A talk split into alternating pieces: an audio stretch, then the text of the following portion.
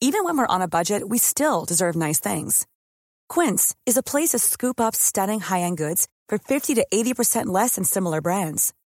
They have buttery soft cashmere sweaters starting at $50, luxurious Italian leather bags, and so much more. Plus, Quince only works with factories that use safe, ethical, and responsible manufacturing. Get the high-end goods you'll love without the high price tag with Quince.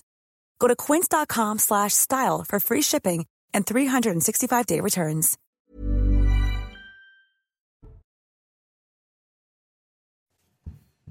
16h passées de 59 minutes. Merci encore de votre euh, fidélité. Je suis très heureux de vous retrouver pour ce nouveau numéro de Punchline avec Eric Revel. Bonsoir, mon cher Eric. Cher Patrice. Comment allez-vous?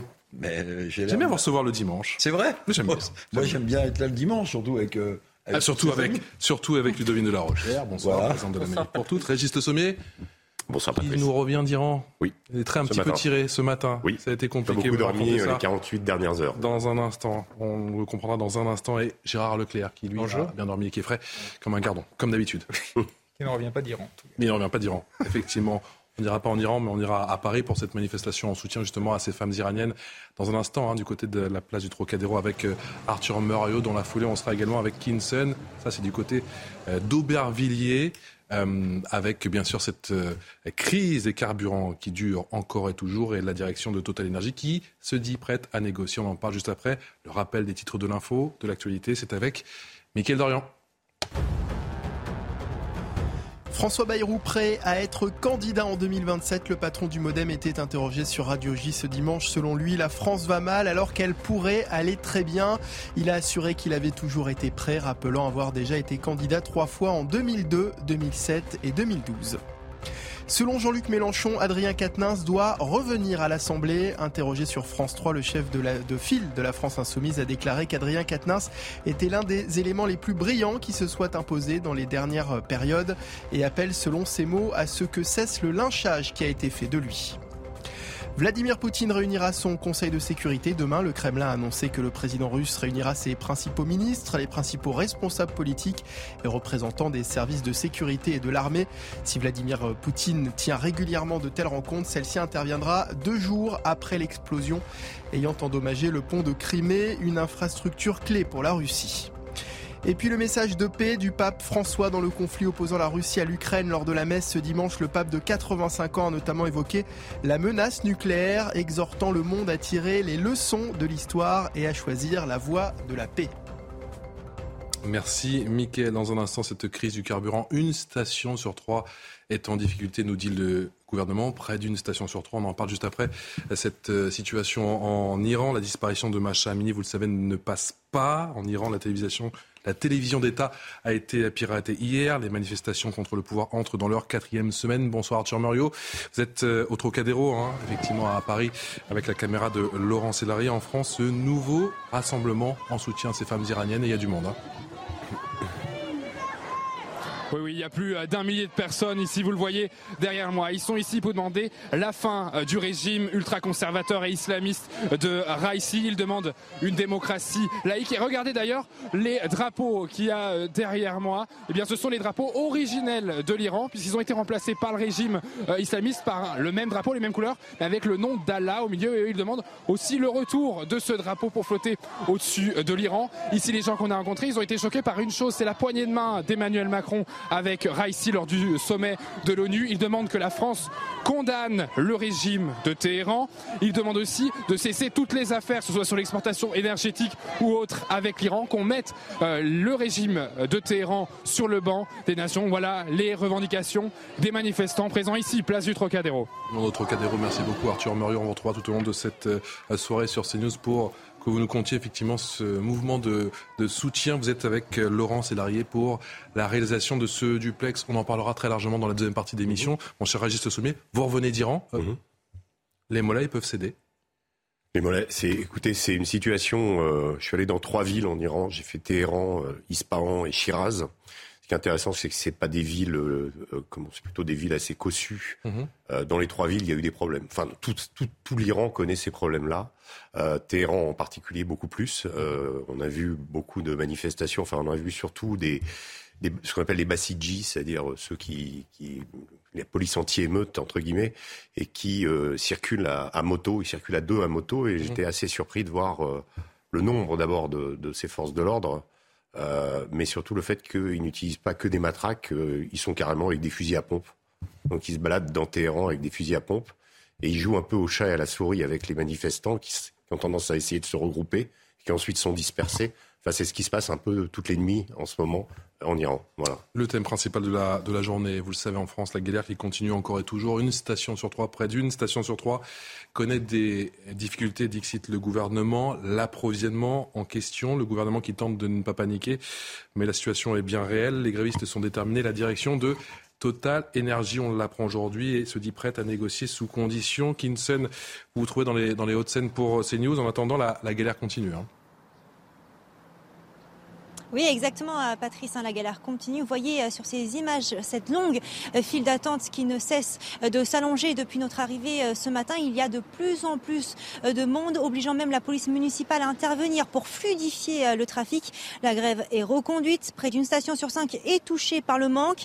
Et cette station à service n'y échappe pas. Il n'y a plus d'essence. Il ne reste que le diesel. Et face à cette pénurie, des conducteurs ont dû faire demi-tour après une heure, voire deux heures d'attente. Et on voit clairement le ras-le-bol hein, sur leur visage car demain c'est la reprise du travail et c'est un véritable casse-tête même pour les plus chanceux qui ont réussi à faire le plein. Certains pensent au covoiturage, d'autres vont tout simplement prendre les transports en commun quitte à doubler voire tripler leur temps de trajet. Je vous propose d'écouter ces quelques réactions. C'était un peu dur. Après, ça fait que trois jours que je cherche de l'essence. Par contre, euh, j'ai pas voulu faire les 1h30 de queue. Si je prends ma voiture pour aller travailler, ça va être compliqué euh, au niveau des transports, puisque je mets 1h30 en transport et en voiture, c'est 15 minutes. En fait, j'ai dû attendre euh, une heure la dernière fois pour pouvoir faire euh, le plein. Et quand je suis arrivé devant, ben, il n'y avait plus rien. Bah, ça dépend. Moi, j'avais fait le plein, donc après, euh, j'attends d'être vide pour refaire le plein. En fait, je trouve que le comportement de venir chercher 5 ou 6 litres de, de gasoil ou 10 litres d'essence, c'est un peu affolant, quoi.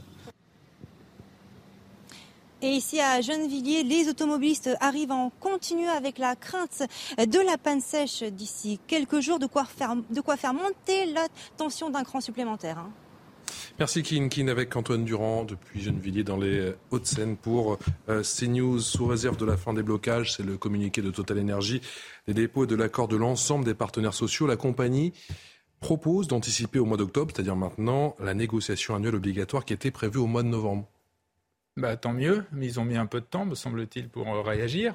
Il faut y voir l'ombre du gouvernement ou pas, d'après vous, Gérard Leclerc? À mon avis, le gouvernement a dû faire pression sérieusement sur Total. Mais ensuite, c'est une décision de Total.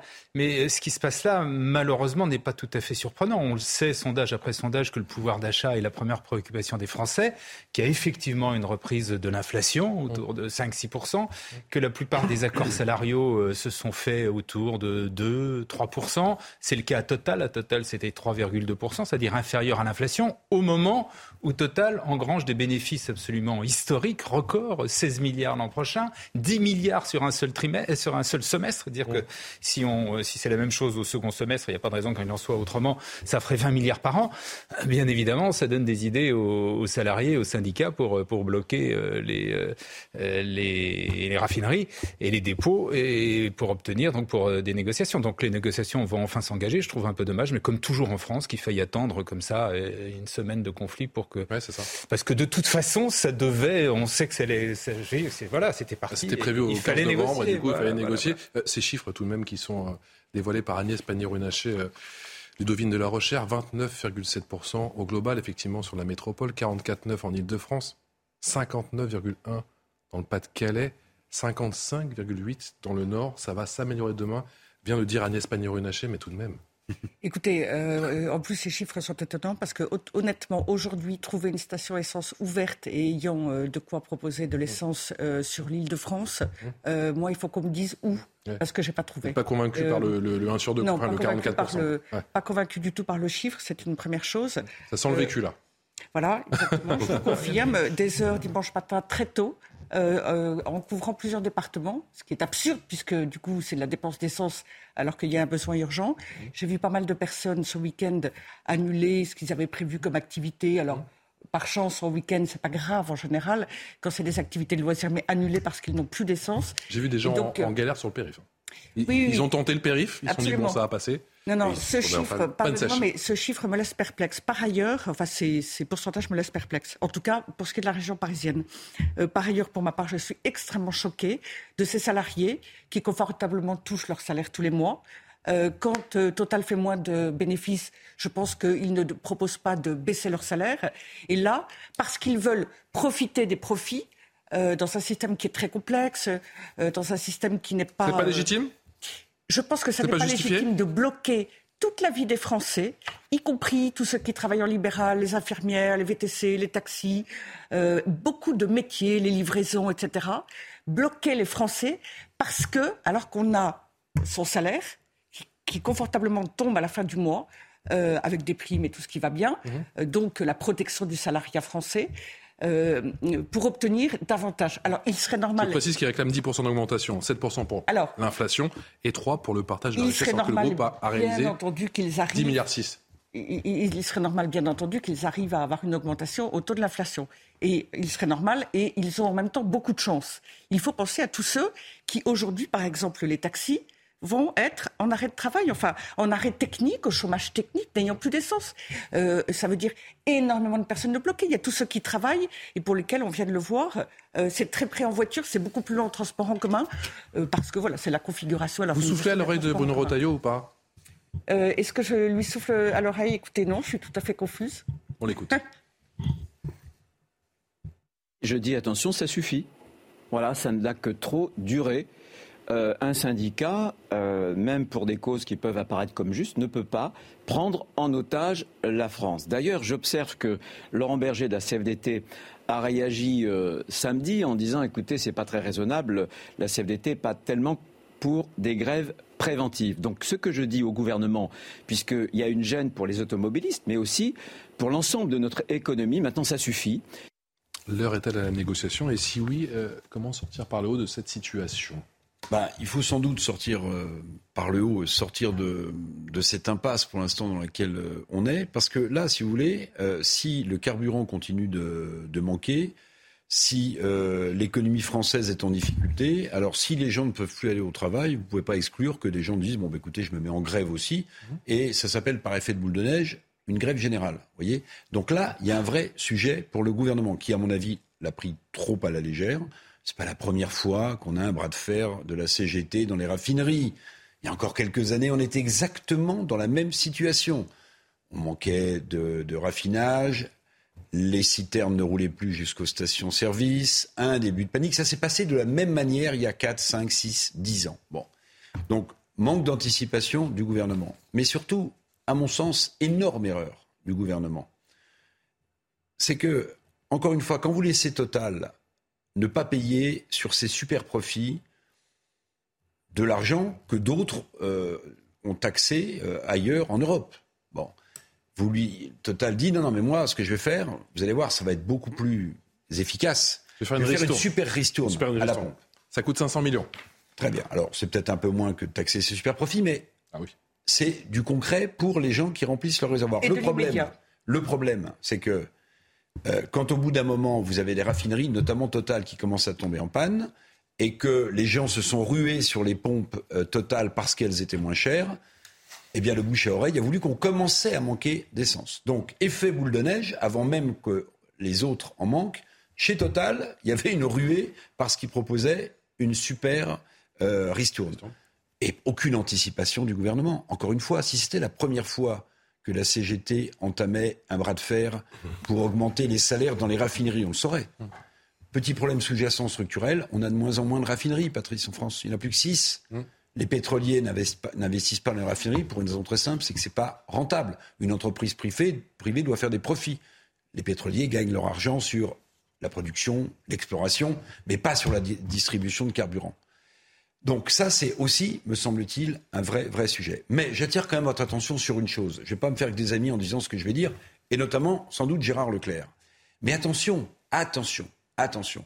L'inflation, elle n'est pas maîtrisée. Vous savez, Raymond Barre disait, l'inflation, c'est comme la pâte de dentifrice. Quand on appuie dessus, la pâte sort, mais après, pour la faire rentrer, c'est plus compliqué. Pourquoi? Parce que si vous augmentez les salaires violemment, et d'une certaine manière, si les, euh, les salariés de Total ont euh, gain de cause, ça va faire jurisprudence. Et en fait, vous alimentez l'inflation. Parce que l'augmentation des salaires en période d'inflation, ça bouge l'échelle des, salaires dans une entreprise et ça se répercute ben, dans les coûts de production. On peut raconter ce qu'on veut aux gens. On peut leur dire on va vous augmenter votre salaire de 20, de 40%. Mais si vous avez une inflation qui double parce que les salaires sont augmentés trop violemment, mais en fait ils gagnent rien en pouvoir bénéfices records comme ceux. Oui, mais ils ne gagnent rien en termes de pouvoir d'achat si l'inflation continue de galoper alimentée par une hausse des salaires. Je ne dis pas qu'il ne faut pas la faire. Je dis simplement attention, le Yaka Faucon euh, augmenter de 10, de 15, de 20% mon salaire pour attraper l'inflation c'est une forme de leurre, il faut le dire aux gens. Mais euh, Eric Revel, ils veulent deux fois plus que l'inflation, pardonnez-moi. C'est quand même particulier, ces salariés de Total. Ils veulent 10%. Euh, ils veulent 10%. c'est trois fois. C'est 2 à 3% de plus. on est dans, on est dans un conflit, dans une négociation. Bien évidemment, ils mettent la barre assez haut. Sur le je risque. Précise je précise qu'à la base, c'était beaucoup plus large. Il n'y avait pas que sur le, sur le risque de, de l'inflation. Maintenant, c'est que sur les salaires. Sur le risque d'inflation, bien évidemment chacun le sait, et notamment l'espèce de course qui existait dans les années 70 entre salaire euh, et inflation. Oui. Euh, c'est d'ailleurs pour ça qu'un homme de gauche qui s'appelait Michel Roquer oui, a oui, absolument, des salaires. Absolument. Parce que sinon, c'est une course. Jacques Delors, surtout, qui avait fait ça. Euh, mais il n'empêche que faut pas, il y a un problème de pouvoir d'achat en France, il faut pas lier, et il y a, me semble-t-il, un problème de répartition de la richesse. Faut aussi le dire, c'est pas un gros mot. Euh, si on prend les, les entreprises du, du fameux CAC 40, donc 40 entreprises, euh, l'augmentation des dividendes l'an dernier a été de 33 Je suis désolé, c'est quand même beaucoup.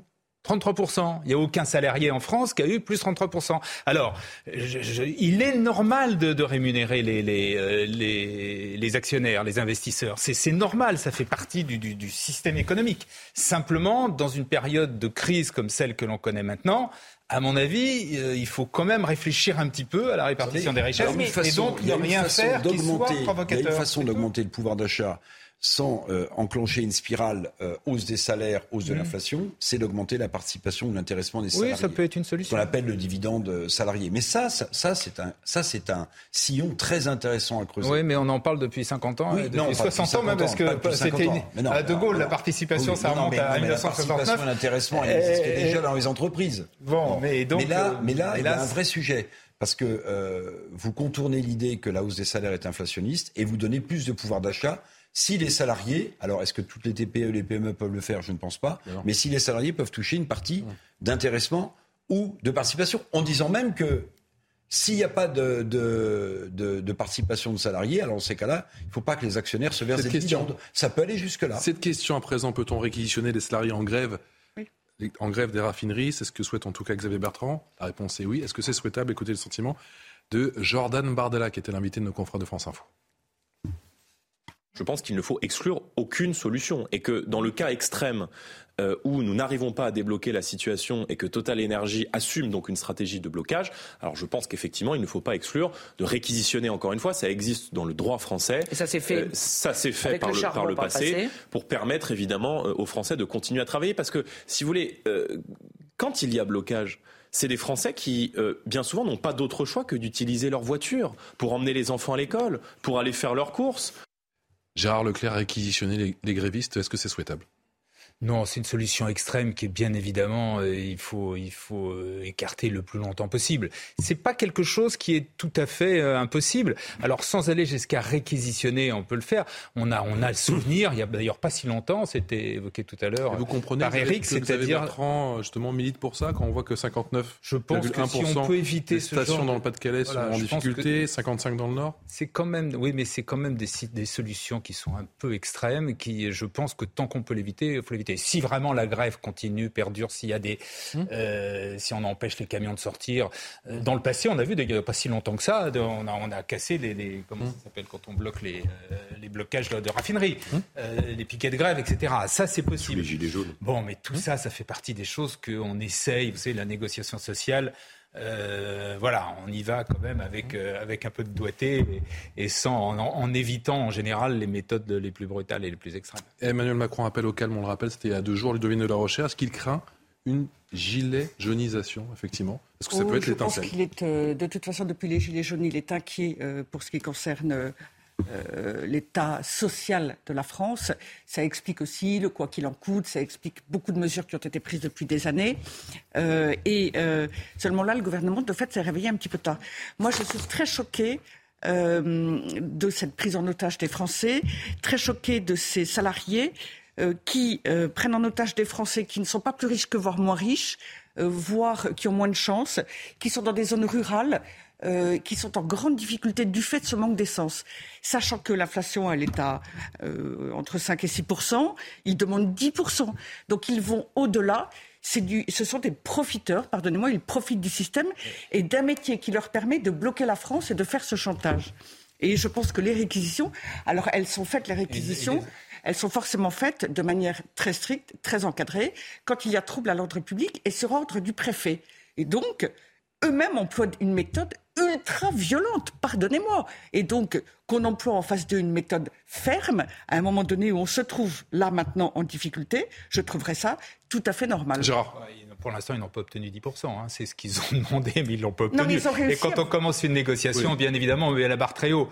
Euh, deuxièmement, sur le sur l'emploi de la force, que clairement ce serait l'emploi de la force. Je pense que dans un pays civilisé, on essaye d'éviter de faire ça. Quand des agriculteurs bloquent des routes, etc., on n'a pas... le droit de le faire non, plus, mais on évite effectivement d'envoyer la... immédiatement l'armée. Enfin, il faut, voilà, il faut un petit peu. Non, non, mais bon, la dit, je suis d'accord qu'il faut essayer de trouver maintenant, ça suffit. Enfin, oui, il est grand, grand temps de trouver rapidement. La réquisition, elle n'est pas forcément violente. Non, si, parce qu'à ce moment-là, oui, mais les salariés bloquant les les, salariés bloquant les dépôts et les, euh, euh, et les raffineries, ça veut dire qu'il faut envoyer quelqu'un pour les déloger. C'est comme ça que ça se passe. Ça signifie simplement que le, alors il y a le droit de grève, euh, mais dès lors qu'il y a trouble à l'ordre public et qu'on déclare une réquisition, ça veut dire qu'ils ne seront pas rémunérés, réemployables, etc., etc.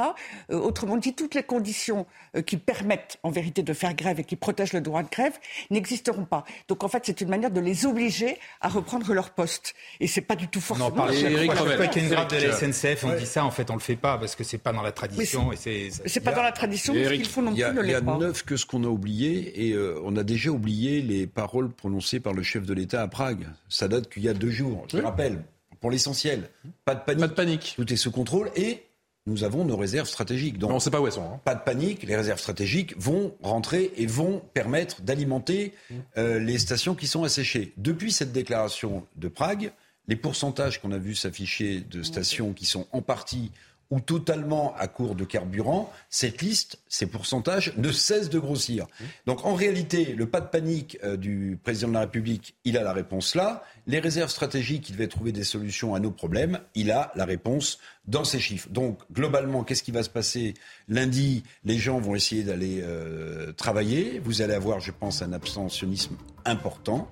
Et vous avez le début de quelque chose qui risque de se passer si le groupe Total, euh, sous l'influence évidemment de l'État et les syndicats, ne trouvent pas D'accord, moi je vous le prédis. Parce que aller dans la rue, et on a, les gens sont extrêmement tendus. et on n'a pas, parlé de, certains médecins très pas inquiets. De scolaires, des préfets qui réquisitionnent dans l'urgence pour euh, des services de sécurité, d'ambulance, euh, de quoi mettre dans leur réservoir, on est quand même sur un plan de bascule. On n'a pas parlé de, de, certains médecins, de certaines infirmières très inquiètes qui n'ont plus de carburant pour aller voir justement leurs patients, avec des patients qui ont besoin par exemple de leur insuline. C'est bien évidemment au combien. Et si vous n'avez pas des, de gazole pour mettre dans l'écart pour accompagner les enfants lundi, comme c'est dans le cas euh, largement dans les Hauts-de-France, ben, les parents n'iront pas travailler, ils garderont leurs enfants à domicile, c'est normal. Zaporizhia bombardé, on en parle dans un instant avec vous, notamment hein, mon cher Régis Le Sommier et Vladimir Poutine qui réunit son Conseil de sécurité demain. Quel écho Que faut-il en penser? Est-ce qu'il faut s'attendre à une grande annonce, oui ou non? On en parle dans un instant, vous restez avec nous. A tout de suite.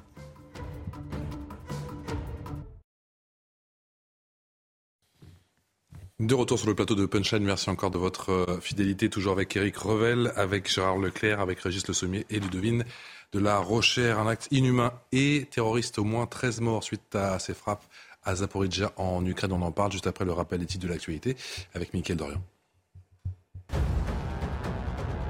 La direction de Total Energy prête à négocier. Total Energy propose d'avancer à octobre les négociations annuelles sur les salaires à condition que cessent les grèves et les blocages des raffineries et des dépôts de carburant. Vendredi, la CGT avait jugé insuffisante la proposition de revalorisation salariale de la direction face à une inflation galopante et un contexte de super profit. Une soldate israélienne a été tuée hier soir à Jérusalem-Est. L'armée a précisé dans un communiqué que la jeune femme âgée de 18 ans avait succombé à de graves blessures infligées lors d'une attaque armée dans un camp de réfugiés palestiniens. Alors que les recherches se poursuivent ce dimanche pour retrouver le principal suspect, trois Palestiniens soupçonnés d'être impliqués dans l'attaque ont été arrêtés. Et puis en Thaïlande, des familles endeuillées, agenouillées pour rendre hommage aux vingtaines d'enfants décédés lors d'un massacre dans une crèche. Jeudi, un ancien euh, policier armé d'un pistolet et d'un long couteau a tué 36 personnes, dont 24 enfants dans l'est du pays, faisant de cette tragédie l'une des pires tueries de masse survenues en Thaïlande.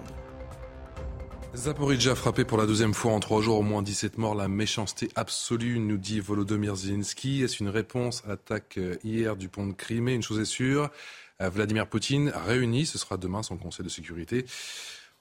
Voici les, détails effectivement de cette attaque avec euh, Viviane Hervier. Les missiles ont frappé en pleine nuit, éventrant cet immeuble de 10 étages situé à la périphérie de la ville de Zaporizhia. Tetiana a ressenti l'énorme explosion et vu les murs s'effondrer en partie. Là, il y avait une chaise et tout s'est envolé. J'ai hurlé. Il n'y a rien ici, ni industrie, ni caserne, ni usine d'armement. Pourquoi nous bombardent-ils Des décombres, les secouristes n'ont retiré que des corps sans vie. Le bilan est encore incertain. D'autres victimes pourraient se trouver enfouies sous les gravats. Un peu plus loin, à la périphérie de Zaporizhia, ce sont des maisons individuelles qui ont été littéralement pulvérisées. La mère de Bodan explique qu'elle a protégé ses enfants en les couvrant avec tout ce qu'elle pouvait trouver. Bodan, lui, essaie de comprendre ce qui s'est passé. Les Russes, ils appellent ça une opération spéciale. Je ne pense pas que ce soit une opération spéciale. Je ne sais pas comment appeler ça, mais ce n'est certainement pas une opération spéciale. Dans un message, Volodymyr Zelensky a qualifié cette attaque de mal absolu, ajoutant depuis celui qui a donné cet ordre jusqu'à celui qui l'a exécuté, tous ont une responsabilité. Zaporizhia se trouve à quelques kilomètres de la centrale nucléaire du même nom, qui est au cœur d'un bras de fer entre Ukrainiens et Russes. Jeudi dernier, déjà, une attaque sur la ville avait fait 17 morts. Faut-il y voir une vengeance russe, Régis Le Sommier, suite à, l'attaque du, du pont de Crimée, ou vous me dites pas du tout? C'est très difficile d'évaluer, le, de se mettre à la. Enfin, très difficile d'imaginer ce que Vladimir Poutine pense. Est-ce qu'il a pris euh, l'attaque sur le pont de Crimée comme une insulte et comme quelque chose euh, pour lequel il fallait riposter un bombardement contre une barre, une barre d'immeubles civils euh, contre l'histoire du pont de Crimée. Personnellement, je suis assez dubitatif. Mmh. en revanche, ces frappes existent. Il y a, il y a quelques euh, ces, images-là me rappellent euh, Mariupol que j'ai visité il y a deux semaines. Euh, J'étais assez vraiment étonné par la capacité de destruction que les bombardements et, ceux opérés par les Russes euh, ont pu faire et infliger à cette ville. C'est-à-dire parce que vous qui avez vu un bon nombre de théâtres de guerre. ce qui m'a vraiment surpris à propos de Mariupol, c'est de, de, réaliser qu'on pouvait détruire une ville en moins de deux mois. Euh, j'ai vu Alep, j'ai vu euh, Homs, j'ai vu Mossoul. Euh, c'était des sièges beaucoup plus longs qui avaient infligé ces, stigmates et ces bombardements dans ces villes. Là, ça a été très rapide, donc il y a encore une capacité de destruction. C'est pour ça que j'entends aussi avec étonnement parfois des, des gens aller vite en besogne, proclamer que l'Ukraine est victorieuse. Les Russes ont encore une énorme capacité militaire. Euh, donc je ne crois pas du tout. Hein. Enfin, je crois pas. Je ne pense pas qu'il y ait une entre ce bombardement là. Voilà. Euh, maintenant, je voudrais aussi. Surtout que vous avez déjà frappé à cet endroit-là il y a trois jours. Je, voudrais rajouter une chose qu'il faut vraiment que, que les, les, téléspectateurs comprennent. Euh, l'affaire de la centrale, c'est pas Zaporizhia. Hein. La centrale, elle est sur une ville qui s'appelle Energodar que j'ai visitée aussi. Elle est contrôlée. C'est un territoire qui est contrôlé par les Russes. Et la centrale elle-même a été victime euh, de, de bombardements puisqu'il y a un, un réacteur, d'après un ingénieur que j'ai rencontré là-bas, qui travaille dans la centrale, mhm. un, un, un, obus est tombé à 50 mètres d'un des réacteurs. Euh, le système d'évacuation de la centrale électrique, le système électrique qui est très important parce que ça peut faire surchauffer les réacteurs si ce système est abîmé, a été touché, et surtout euh, les barres d'immeubles autour. Et dans ces barres d'immeubles, évidemment, il y avait euh, des bombardements qui étaient à 50-50. Enfin, c'est-à-dire qu'il y a aussi des obus qui sont venus de l'autre côté du fleuve. Moi, je les ai vus. Euh, donc voilà, il y a dans cette guerre malheureusement des civils qui sont visés de part et d'autre. Et, je trouve que sur l'affaire de la centrale, cet ingénieur, je reviens là-dessus, me disait que lui souhaitait, il avait participé à l'édification d'une euh, d'un appel euh, pour demander à ce que les pièces d'artillerie soient retirées hors d'un rayon de 50 km autour de la centrale des deux côtés. C'est-à-dire qu'il n'y ait plus de... Voilà. Euh, Parce que la centrale n'est pas assez protégée? Mais la centrale, si vous voulez, elle se trouve au bord d'un fleuve. Vous savez, pour, pour l'énergie atomique, il faut, il faut un fleuve pour pouvoir refroidir les réacteurs. Euh, et de l'autre côté de ce fleuve, on le voit, c'est la zone ukrainienne. Donc vous avez la centrale qui est contrôlée par les Russes, et les, les, la zone ukrainienne de l'autre. Et donc euh, les échanges de feu, enfin si vous voulez, ce, ce Dniepr sert de ligne de front et il y a des échanges de feu de part et d'autre. Donc, donc la question, l'idée de, de, de, cette zone, de créer une zone, euh, a été euh, émise aussi par l'AIEA, euh, l'Agence internationale de l'énergie atomique, et ça serait salutaire. Euh, malheureusement, j'ai pas vu et j'ai pas entendu dans les jours qui, se sont écoulés, dans les semaines qui se sont écoulées depuis que je me suis rendu sur le site, d'évolution ni de ni d'esquisse d'une mise en place d'une zone mmh. neutre autour de cet édifice qui, je le rappelle, est quand même la plus grande centrale d'Europe, même si aujourd'hui elle est arrêtée euh, et elle est débranchée. On entend beaucoup, mon cher Régis Sommier, euh, cette histoire de momentum, qu'effectivement on a l'impression que l'initiative est, est cotée avec cette contre-offensive côté ukrainien. Qu'en est-il sur le terrain? Est-ce que c'est vrai ou pas? Et surtout, euh, où en est cette contre-offensive? Alors cette contre-offensive, elle a extrêmement bien marché euh, du côté de Kharkiv, euh, avec environ 6 000, 7 000 peut-être kilomètres carrés reprises. Hein, les villes d'Izium, de Liman, on l'a vu, euh, mais il faut le répéter, qui sont des villes importantes d'un point de vue stratégique parce qu'elles bloquent l'avancée des Russes, parce que les Russes, un petit peu au sud, ont gagné aussi quelques, territoires, notamment dans la ville de Bakhmut. Ils tentent, en fait, ce que, ce que voudraient faire les Russes, c'est reconquérir les deux dernières grosses villes du Donbass, qui sont Sloviansk et Kramatorsk. Et euh, n'ayant plus euh, ces deux villes moyennes qui sont Liman et Izium, eh bien, c'est très difficile pour eux d'opérer euh, une, avancée significative dans l'Ouest. Donc, de ce point de vue-là, les, Ukrainiens ont bloqué quelque part la, la, la, stratégie des Russes, hein, c'est plus de la tactique, euh, pour pouvoir avancer dans le Donbass. Et puis dans le Sud, oui, ils ont vraiment euh, pris du terrain au nord, mais euh, pareil, euh, moi je me suis rendu à Kherson, la ville de Kherson, le front a quasiment, enfin ce qu'on appelle le front de Nikolaïev, qui est, qui est entre Kherson et Nikolaïev, en fait mmh. il y a une zone de front. De ce côté-là, les, les, les, les mouvements n'ont pas tellement évolué, en revanche au nord un petit peu. Donc il y a, y a, y a un momentum, momentum, mais le vrai la, la vraie, euh, je dirais, euh, la vraie euh, avancée significative serait que euh, les Ukrainiens, pour moi, reprennent Kherson ou euh, ou, ou que dans, dans le Donbass. là, on aurait une grosse ville de prise par les Ukrainiens. Et ça serait intéressant qu'ils la prennent avant ce qu'on appelle historiquement le général hiver, c'est-à-dire ça commence à faire des températures froides. et c'est pas tellement le problème des températures, c'est le problème de la météo, parce que qui dit météo dit moins d'efficacité pour les systèmes de surveillance par drone. C'est que c'est une guerre de drones. Hein. Mmh. Tout a changé avec les drones là-bas. Euh, les, les, lignes de front sont complètement. La, la, euh, on ne fait plus de tranchées à découvert parce que à cause des drones. Enfin, c'est il y a, y, a, y a, un changement de la mentalité et de la façon de combattre à cause de cette surveillance. Et eh bien, cette surveillance, elle est plus à l'avantage des Ukrainiens. Et, et, si le temps se gâte, évidemment, les Russes vont pouvoir euh, plus euh, masser des troupes et peut-être contre-attaquer. Donc là, euh, voilà, donc l'hiver qui va arriver mhm. va figer un peu tout ça. Et donc l'Ukraine, dans son dans ses avancées, l'hiver qui va arriver, c'est pas celui qu'on a ici. C'est quoi des températures à moins, 30, ah bah moins 35, moins 40 C'est oui. comment Moi, j'y étais en avril, c'était moins 10, mais bon, c'était déjà le printemps. Oui, ça peut être ça peut être extrêmement voilà. Et, et ce qu'on a appelé historiquement le général hiver, qui a servi les Russes euh, depuis Napoléon jusqu'à Hitler. Euh, voilà, c'est cette fameuse Rasputitsa euh, qui est aussi les, terres qui gèlent et ensuite les terres qui dégèlent.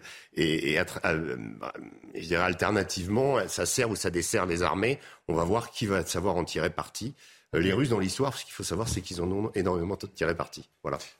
votre réaction tous les quatre et le lien peut-être entre cette image, hein, on en a beaucoup parlé, on l'a beaucoup commenté hier, euh, alors vous n'étiez pas là mon cher Régis, mm. sur le pont de Crimée que vous connaissez, qui a été inauguré en 2018 et effectivement qui est ô combien stratégique et symbolique c'est très important économiquement. Poutine, très important notamment pour les zones euh, annexées. Bien sûr. Euh, puisqu'une grosse partie En termes de ravitaillement Il n'y a pas que les, le- les opérations militaires. mais Le, le pont de Crimée, par exemple, sert aujourd'hui à évacuer le blé qui ne peut, de ces zones-là qui ne peut plus être évacué parce que les ports de Kherson et ceux, ceux de Mariupol sont encore minés. Et réunion du Conseil de sécurité de Vladimir Poutine, enfin de la Russie, Oui. ce sera demain. Faut-il s'attendre à des annonces, à un changement Bon, en tout cas, il y a eu un changement de chef d'état-major des armées, Encore un euh, enfin du, du chef des opérations euh, dans, dans, dans la, dans région.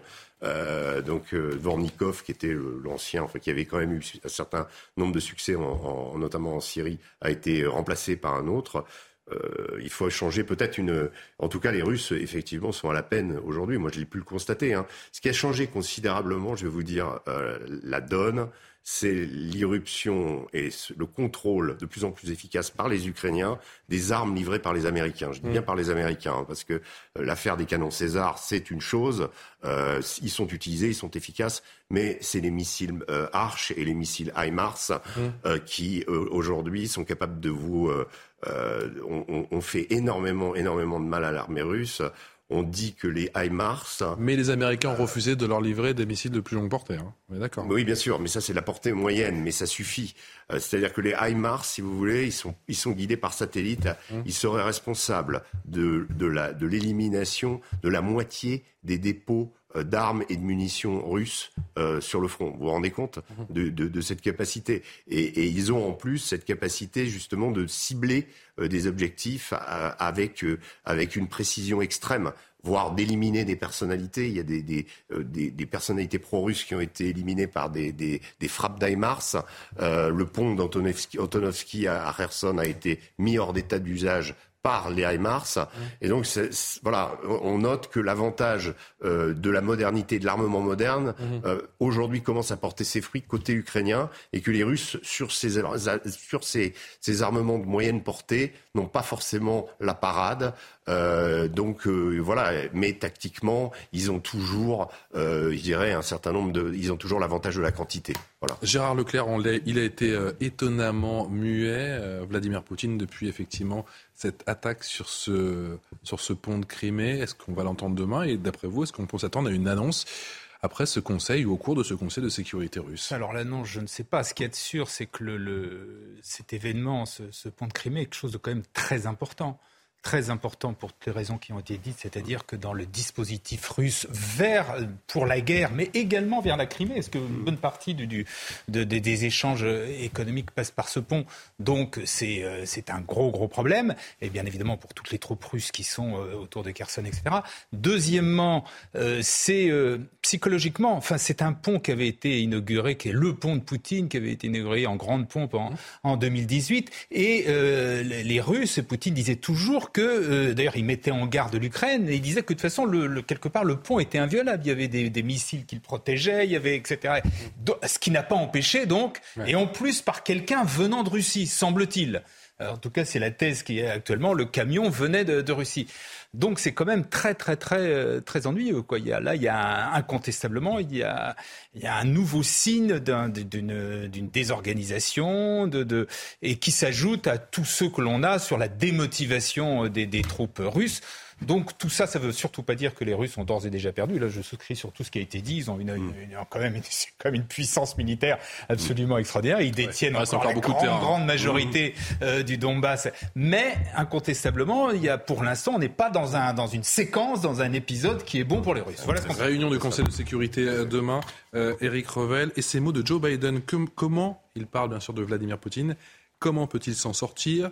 Comment peut-il se positionner de façon à ne pas perdre la face ni une portion significative de son pouvoir en Russie Un tsar acculé, est-ce que c'est un Vladimir Poutine? Bah, je pense que Joe Biden a raison de se poser la question, parce que c'est la vraie question. C'est que si on considère que l'armée russe va continuer de reculer ou qu'au contraire, elle va avoir un mouvement offensif, dans tous les cas de figure, c'est, encore une fois, quelle porte de sortie pour Vladimir Poutine C'est ça le sujet. C'est que de toute façon, qu'on le veuille ou non, il faut quand même remarquer qu'historiquement, tous les conflits, tous les conflits se terminent de la même manière par euh, la diplomatie et les traités de paix.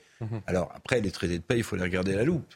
Parce que parfois, ils, euh, ils intègrent les ferments du, du conflit suivant. euh, par exemple, évidemment, le traité de Versailles 14-18 ferment de la Seconde Guerre mondiale. Mais là, comment euh, répondre à la question de Joe Biden ben, J'espère qu'il travaille avec ses experts sur le sujet et qu'il a déjà plusieurs réponses euh, à proposer. Parce que s'il n'y a pas de réponse à proposer à cette sortie pour Vladimir Poutine, eh bien, euh, le pire n'est peut-être jamais certain, mais il risque d'être probable. Parce que un, un Vladimir D'où leur déclaration sur l'apocalypse nucléaire Oui, oui, oui, je pense. Mais je veux dire, juste pour revenir sur l'attentat, le, sur l'acte de guerre sur ce pont en Crimée, évidemment que le symbole est absolument hallucinant. En fait, c'est c'est le statut même de Vladimir Poutine qui est, qui est attaqué lorsqu'on attaque un pont que non seulement il est inauguré, mais qui euh, est ce lien entre la Crimée annexée par la Russie et l'Ukraine, avec le front, comme disait Régis, de, de Kherson. Mais symboliquement, c'est une humiliation, je pense, terrible pour le maître du Kremlin au-delà des dégâts occasionnés qui sont, euh, paraît-il, pas euh, si conséquents que ça, puisque le trafic a déjà repris, c'est une humiliation suprême. Donc à force d'humilier Vladimir Poutine, qui est l'agresseur dans ce conflit, mmh. si on ne lui trouve pas une porte de sortie, alors quelqu'un d'humilié qui risque de perdre son pouvoir, doit être euh, prêt à faire tout et n'importe quoi. C'est ça, moi, qui me. Donc c'est bien que Biden se pose la question, mais il ne faut pas que le président des États-Unis euh, quand il en a l'occasion plusieurs fois par jour, se pose seulement des questions. Il faut qu'il apporte des réponses parce que la paix du monde en dépend.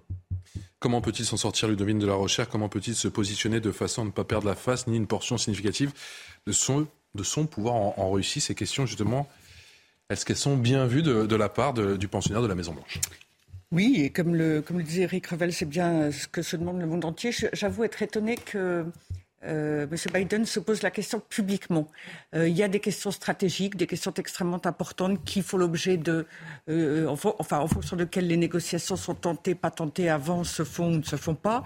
il me semble qu'il y a des choses qui ne doivent pas être exposées à la face du monde entier, en particulier par la face de la Russie de Vladimir Poutine.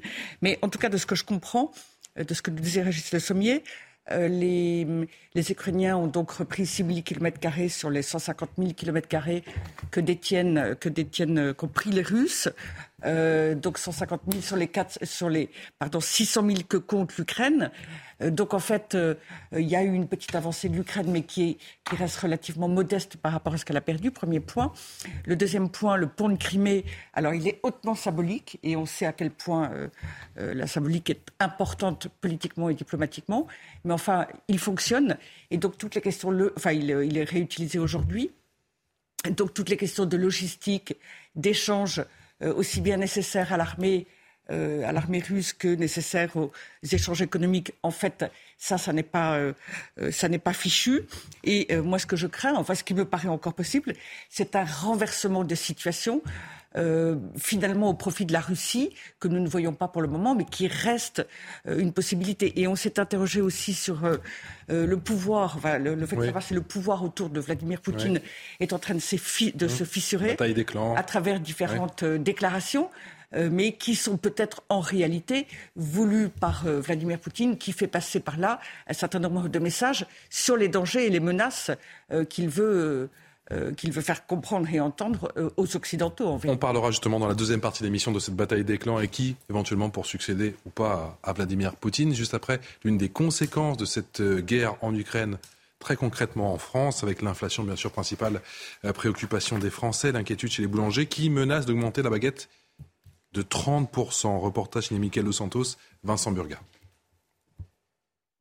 Dans les prochaines semaines, cette baguette pourrait coûter 50 centimes de plus. Principale raison, l'explosion des tarifs de l'électricité. Mardi dernier, l'annonce de, mon courtier en énergie, c'était x5. Donc de 2000 euros par mois, je vais passer à 10 000 par mois. Une hausse qui pourrait avoir de lourdes conséquences. Dans trois mois, on baisse le rideau, ou alors on ne payera plus et on sera coupé. On sera coupé parce qu'on ne pourra pas. C'est juste pas possible. Ou alors il faudra licencier euh, la moitié de l'effectif et faire euh, que, euh, du pain, enfin que recentrer, recentrer, recentrer. À cela s'ajoute la hausse des coûts des matières premières, crème, œufs, farine, beurre. Les tarifs grimpent de manière vertigineuse. Le beurre, il a pris là, en un an et demi, il a pris 140%. Il y a des fois, on est obligé de s'approvisionner en Hollande ou aux Pays-Bas parce que le beurre est moins cher qu'un que le beurre qui est fabriqué à deux heures d'ici en Normandie. Pour survivre, cette boulangerie envisage une hausse globale de 30 à 40% de ses prix, des augmentations qui divisent les clients. Je pense que je, je prendrai euh, moins de pain. Au lieu de prendre deux baguettes comme je fais habituellement, je pense que j'en prendrai qu'une. On va rogner sur autre chose. Euh, mais bon, l'alimentaire reste l'alimentaire. quoi. Ces derniers mois, certains produits comme les grands pains ne sont plus fabriqués. Une manière supplémentaire de réduire la consommation d'énergie. Il va falloir rogner sur sa consommation de, de baguettes Enfin bon, il y a bien évidemment des gens qui sont en extrême difficulté, mais disons qu'il faut quand même rappeler que la baguette, c'est alors euh, d'ores et déjà, rappelons aussi que le prix est libre. Donc vous avez toujours la possibilité d'aller chez le, chez le concurrent. Et donc la baguette, vous allez les payer suivant. Alors en plus maintenant, ils font les baguettes tradition, etc. Il y a toute une série de déclinaisons qui mmh. permettent d'augmenter les prix. Mais enfin donc ça va dans 1,20 euro, 1,50 euro, 1,60 euro pour, pour certains types de baguettes. Euh, donc c'est quand même fort heureusement des sommes qui, sont, qui restent encore euh, limites, et petites. Oui, tu as, plein de Français qui te disent oui, oui, mais ça, il y en a. trois baguettes, j'en ai acheté qu'une. Mais il y a aussi, disons-le, il y a la concurrence quand même. Vous en avez, y compris dans les grandes surfaces, etc.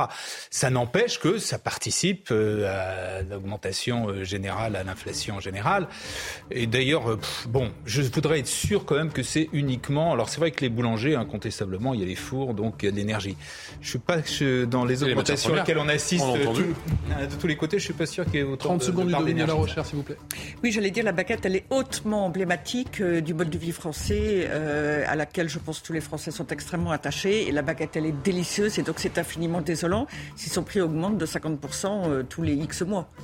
On parle d'Iran, on parle d'Ukraine et on parle bien sûr de la crise du, carburant dans un instant. Vous restez avec nous. Punchline continue. Excellente soirée.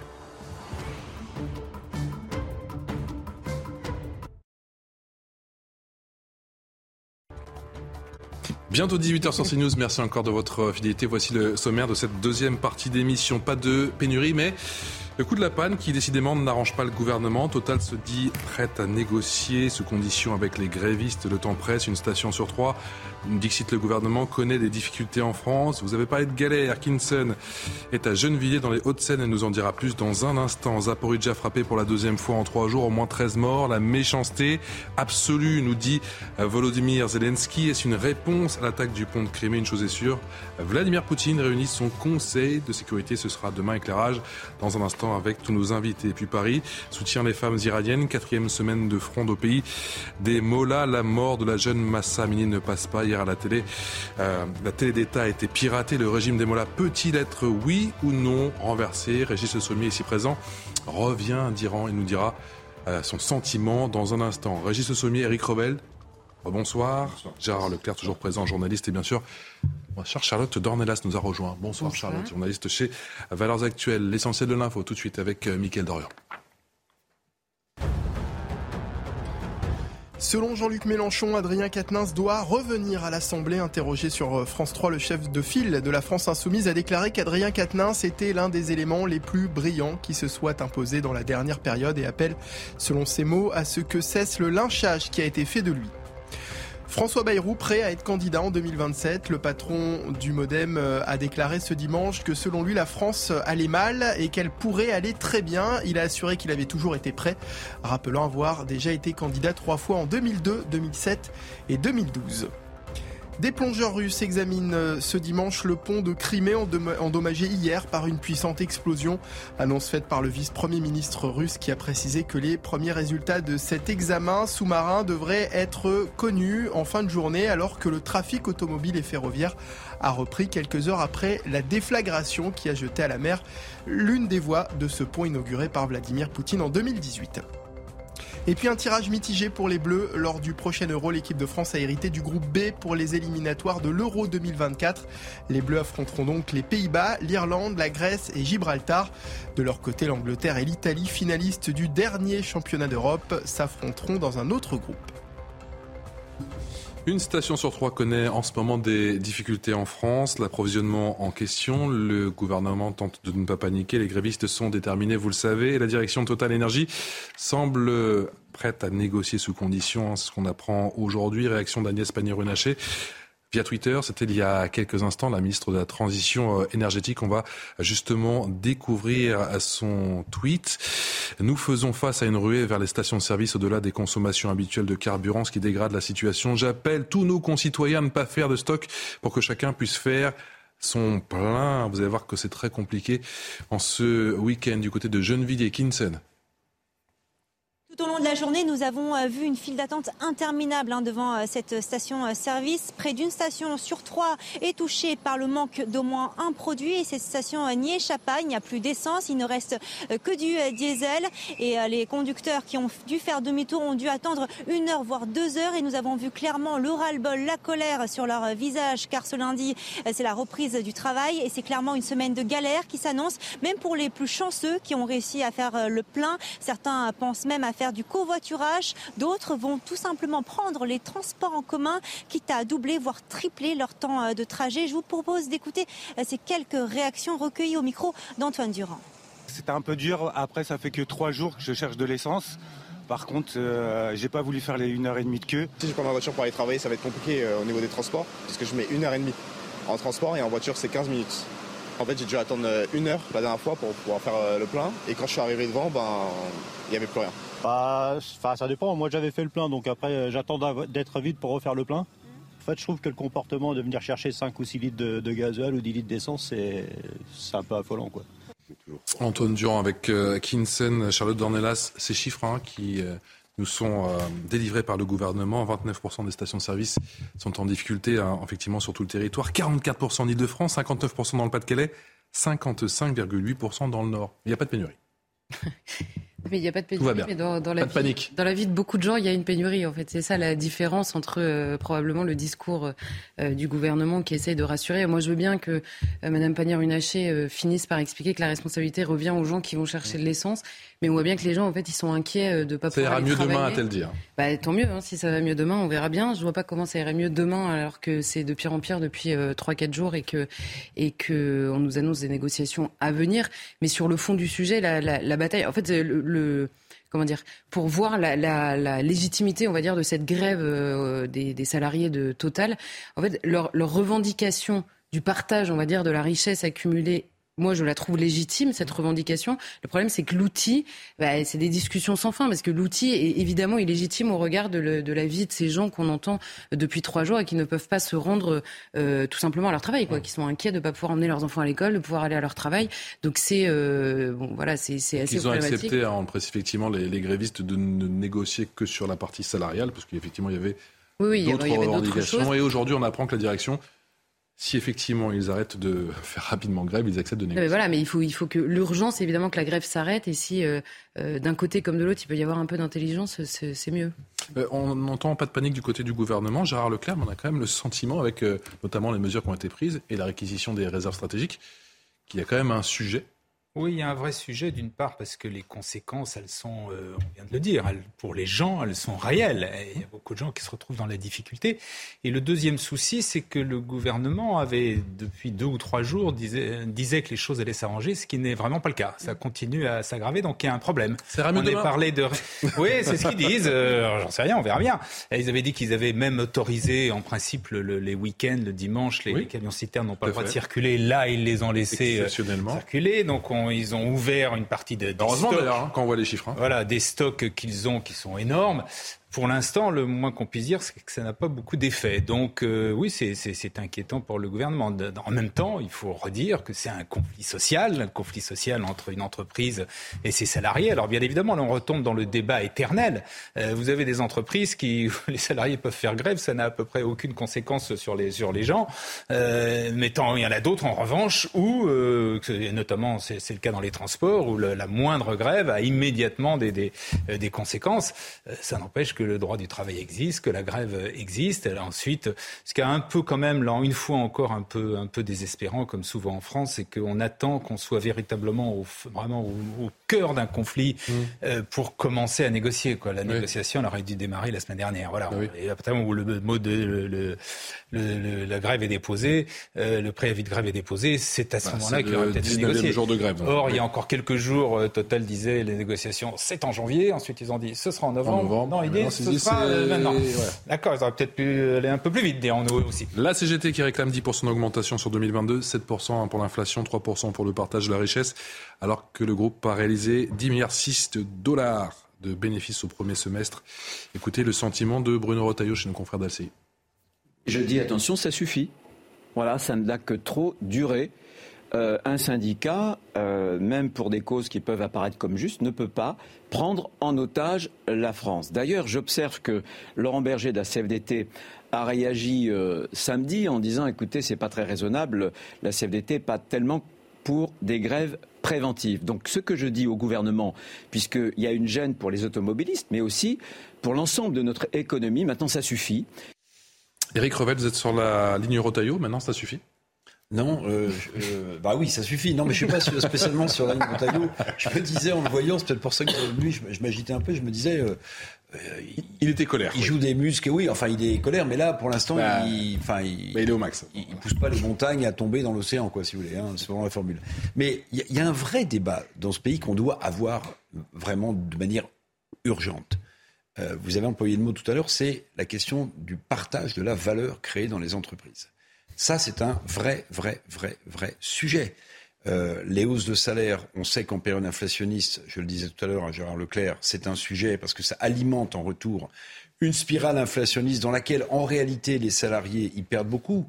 Parce que vous pouvez voir votre salaire augmenter euh, fortement, mais si l'inflation double l'augmentation du salaire, en réalité, vous perdez en pouvoir d'achat. En revanche, le partage de la valeur créée dans les entreprises privées est un sujet qu'il ne faudrait pas juste soulever quand on est en période de crise, de tension, mais vraiment aborder. Alors Gérard Leclerc va dire ça fait des décennies qu'on est sur le sujet. Oui, mais il faut à un moment donné que l'intéressement, la participation dans les entreprises pour des salariés euh, qui au quotidien travaillent et participent à la création de la richesse de cette entreprise soit redistribué non seulement pour les actionnaires, non seulement pour les dirigeants, mais aussi, et c'est la moindre des choses, pour les salariés. Sinon, on s'en sortira Jamais.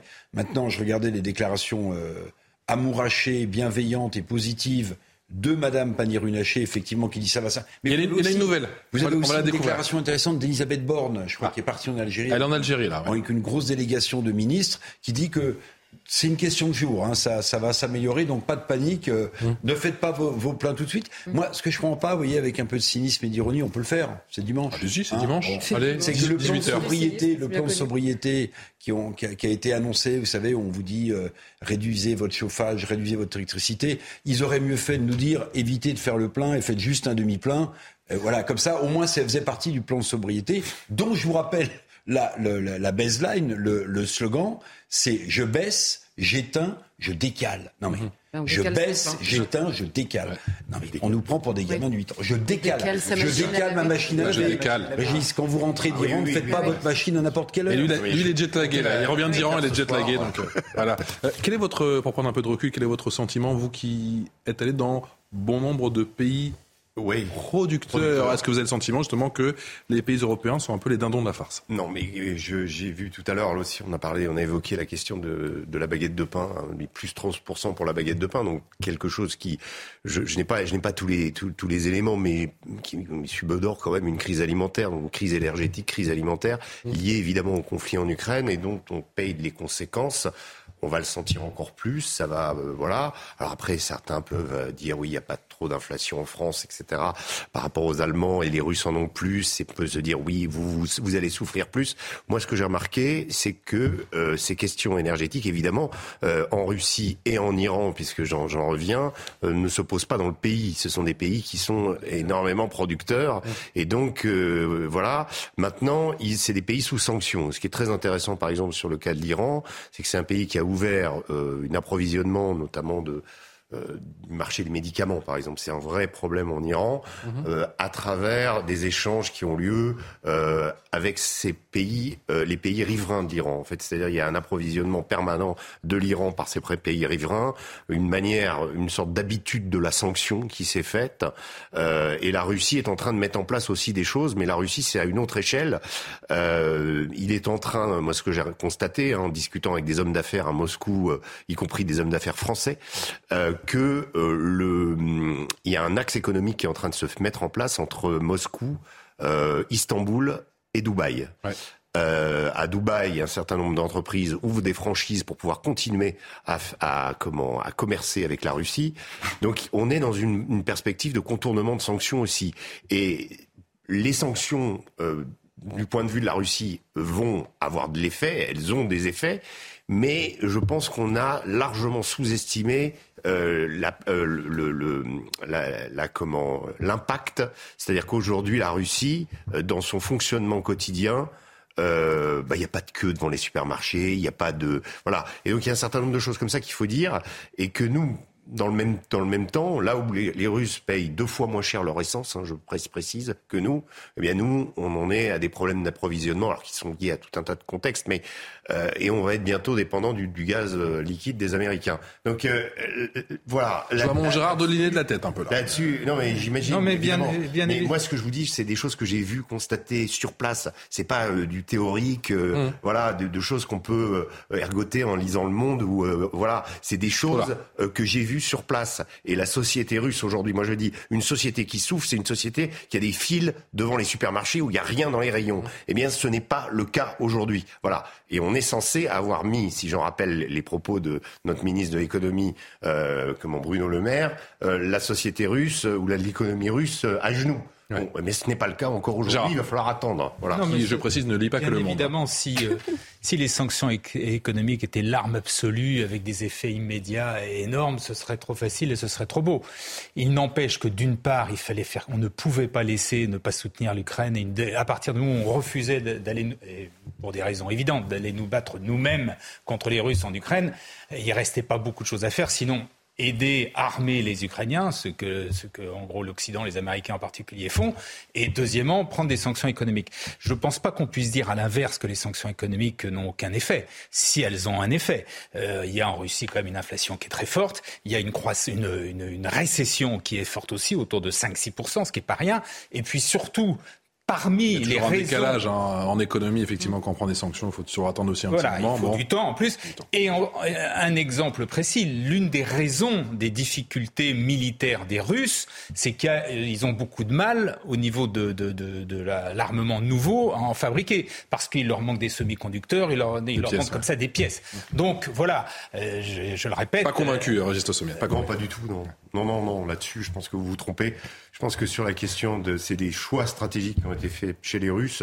Euh, ils ont des armes extrêmement performantes qui sont, c'est très inquiétant. Je suis là, je suis d'accord. Je partage ce que vous disiez là tout à l'heure sur sur l'arme atomique. Enfin, ce qu'on qu'on a, c'est que les Russes ont des performances énormes sur ces armes de, de longue portée, les missiles balistiques, les missiles intercontinentaux et autres. Parce qu'ils ont fait un choix euh, ils ont cru effectivement la, c'est la question de la dissuasion. Aujourd'hui, on voit qu'elle marche moins qu'à une époque, mais euh, ils ont effectivement des, des, des, problèmes de choix qui ont été faits et ils n'ont pas aujourd'hui euh, la performance équivalente, notamment des, fam des fameux missiles américains qui aujourd'hui font des ravages sur leurs propres installations. Et je pense que ça, c'est un problème qui a été décidé avant. C'est pas pas pas la question des, des sanctions et des semi-conducteurs. on est on en est pas là. Euh, pour le moment, l'armée russe, elle fonctionne avec sa quantité d'armes. Elle reste efficace et elle reste terriblement meurtrière. Je parlais de Mariupol tout à l'heure. On parle de ces bombardements. Il faut voir que les Russes ont la capacité de détruire des villes. Donc arrêtons cette espèce d'angélisme de dire ah oui, les, voilà, ils ont cette capacité de le faire. S'ils veulent le faire, c'est très inquiétant. Oui, non, mais si, si, si.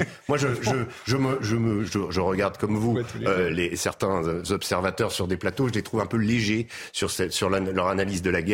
Et quand on voit les choses et quand on voit ce que la Russie est capable de faire, il faut, on a tout, tout les, les, toutes les raisons de s'inquiéter. Voilà. Un acte inhumain et terroriste. Voilà ce qu'a dit le président ukrainien suite à cette frappe qui a fait au moins, au moins 13 morts ce dimanche à Zaporizhia. Viviane Hervier.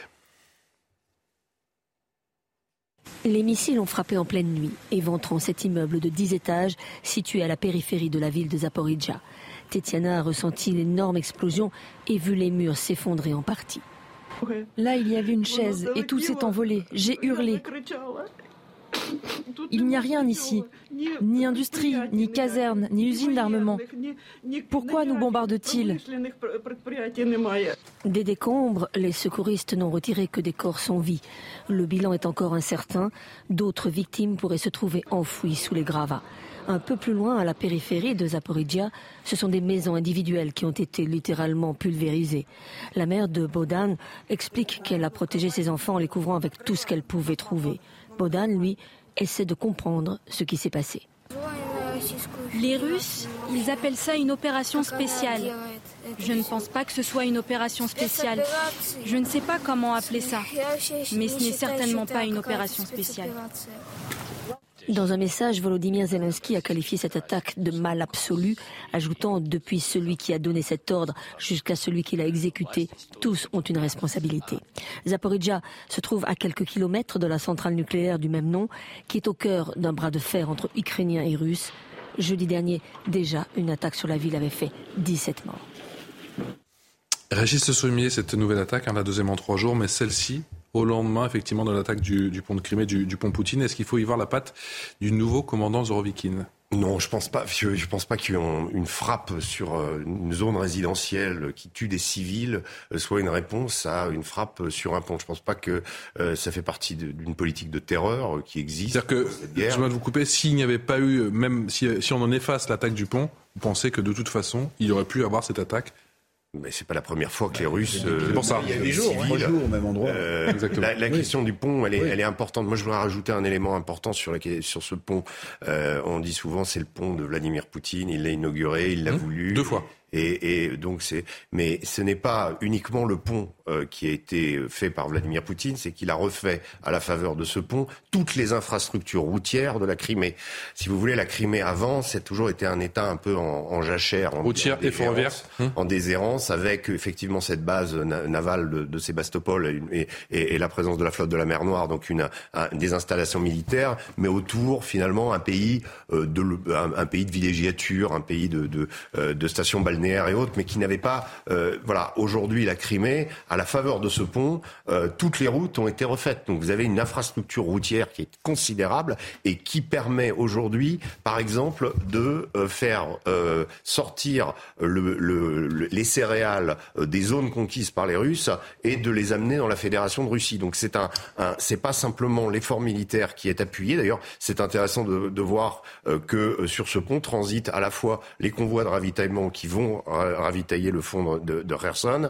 et en même temps euh, les, les, les, le fret tout simplement le fret routier passe par là. Et, et plus récemment en effet euh, la question du blé puisque euh, ni le port de Kherson ni celui de Mariupol aujourd'hui ne sont en état de fonctionnement. Mmh. donc aujourd'hui il n'y a que Odessa qui permet au blé ukrainien de partir au compte-goutte hein, on n'est pas dans des, des volumes d'avant la guerre. Mais en tout cas il y a une importance considérable de ce pont d'un point de vue économique. Qui lie Krasnodar et la Crimée. Et de, de donc c'est le cibler le pont, c'est intéressant, mais mais cibler le pont, si vous voulez, euh, ça fait partie des, c'est une guerre, euh, ce qu'on appelle une guerre d'attrition. Une guerre d'attrition, ça sert à, à comment, à affaiblir l'adversaire. Donc on va, euh, moi quand j'étais quand j'étais à côté de Zaporizhia, les Ukrainiens avaient bombardé une ferme où il y avait 1000 vaches qui avaient qui, avaient été comment tuées, 1000 vaches. Pourquoi? Tout simplement parce que c'était une ferme dans laquelle les Russes venaient s'approvisionner. Donc on, on, on bombarde d'une ferme pour affaiblir et empêcher l'adversaire de se ravitailler. Là, on bombarde le pont, euh, sans le dire, évidemment, en, accusant même Poutine, j'ai vu ça dans, dans la presse, euh, d'avoir euh, bombardé lui-même son propre pont. Donc après sa, sa centrale et son oléoduc, son, son, gazoduc, il aurait bombardé son propre pont. Enfin, on a, on a quand même des choses. Parce qu'il y a cette rumeur que le, le, camion vient, de, vient de Russie. Mais, mais voilà, ça fait partie de la guerre. C'est-à-dire, il faut affaiblir l'adversaire symboliquement, le frapper là où, il se ravitaille. Et ben voilà, c'est la guerre. Et vous pensez que c'est un un marqueur dans cette euh, guerre en, Ukraine, cette attaque de ce pont de Crimée, avec demain, je le rappelle, euh, Vladimir Poutine qui va réunir son conseil de, sécurité. On entend les nationalistes les plus durs en Russie dire qu'il faut passer une guerre totale. Moi, je pensais que c'était déjà le cas. Les nationalistes euh, les plus durs en, Russie Il faut tout raser. Ils disent euh, il faut faire comme Staline. Quand un soldat recule, il faut lui mettre une balle dans la tête. Voilà. Vous avez des, des gens comme ça. Euh, qui, qui, ont, qui ont ces rêves de Seconde Guerre mondiale ou cette espèce de d'état de permanence de, de, du stalinisme, ça existe encore. Mais on se dirige vers ça, c'est ce que pourrait justement annoncer Vladimir Poutine et mettre à mal, mettre à bas toutes les infrastructures, tous les ponts non, moi je, je, je, vais, je vais vous dire, aujourd'hui, on est dans, dans euh, on va arriver dans la zone hivernale. On va arriver dans la zone où il va être plus difficile, notamment du point de vue de la détection, qui a, qui a joué un rôle considérable. Les drones ont joué un rôle considérable dans ce, dans, dans, dans ce conflit. Euh, L'utilisation aussi des armements par satellite. Hein. Quand je vous parlais des HIMARS tout à l'heure, les HIMARS, ce sont des, des armements, euh, il y a à peu près 40-50 km de portée, 40-50 euh, km de portée guidés par satellite. Mmh. Ça vous permet de, de, réaliser un impact avec un mètre euh, de, précision. Donc euh, vous voyez un peu l'importance. Donc l'importance, euh, et, et si à la météo, si la météo se dégrade, ça va être plus difficile en effet d'utiliser ces armements. Et, la Russie, justement, je pense, joue là-dessus. Elle attend peut-être cette période hivernale. Alors à savoir quel, quel, quel, camp va être le plus avantagé parce qu'en même temps les Ukrainiens sont chez eux aussi. Euh, donc ça va être voilà. Mais euh, l'idée c'est peut-être avant l'hiver d'essayer de prendre Kherson. Si euh, les, les, Ukrainiens prennent Kherson avant l'hiver, là il y aura une avancée significative. Aujourd'hui, euh, ils ont pris des, des, des, nœuds stratégiques, des nœuds ferroviaires, Liman, euh, Izium, qui, qui, qui handicapent les Russes dans leur désir de conquête du, du, Donbass et dans leur projet. Aujourd'hui, voilà, moi je, suis très prudent sur, euh, sur ce qui va se passer et on n'a pas vu encore, à mon avis, euh, la, contre-attaque russe à cette contre-attaque ukrainienne. Faut-il imaginer une porte de sortie? Quelle stratégie de sortie pour Vladimir Poutine? Quel éventuel successeur? On en parle dans un instant. On reviendra également sur cette euh, fronde en Iran avec cet écho notamment dans les rues de, de Paris. À tout de suite.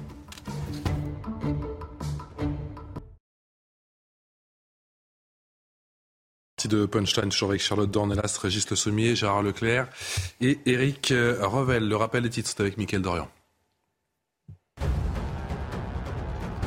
Elisabeth Borne est arrivée à Alger pour son premier déplacement à l'étranger. La première ministre entame une visite de deux jours en Algérie pour donner une impulsion nouvelle et concrète à la réconciliation amorcée en août dernier par les présidents français et algériens. Un voyage qu'Elisabeth Borne ne fait pas seule. Elle est accompagnée de 16 autres ministres, soit près de la moitié de son gouvernement. À Paris, une manifestation est organisée ce dimanche en soutien aux femmes iraniennes depuis le décès de Massa Amini, cette étudiante euh, décédée trois jours après son arrestation pour port de vêtements inappropriés. Des centaines d'Iraniens descendent tous les jours dans la rue pour manifester contre les autorités. Ce mouvement d'émancipation reçoit des soutiens du monde entier, comme ici, place du Trocadéro à Paris. Et puis en Thaïlande, des familles endeuillées, agenouillées pour rendre hommage à la vingtaine d'enfants décédés lors d'un massacre dans une crèche. Jeudi, un ancien policier armé d'un pistolet et d'un long couteau a tué 36 personnes, dont 24 enfants dans l'est du pays, faisant de cette tragédie l'une des pires tueries de masse survenues en Thaïlande. 24 heures après l'attaque du pont de Crimée, toujours aucune réaction et c'est pas à l'ordre du jour d'après les autorités russes. Vladimir Poutine qui en tout cas réunit son conseil de sécurité Demain, écoutez le sentiment de Volodymyr Zelensky suite à l'attaque de ce pont de Crimée.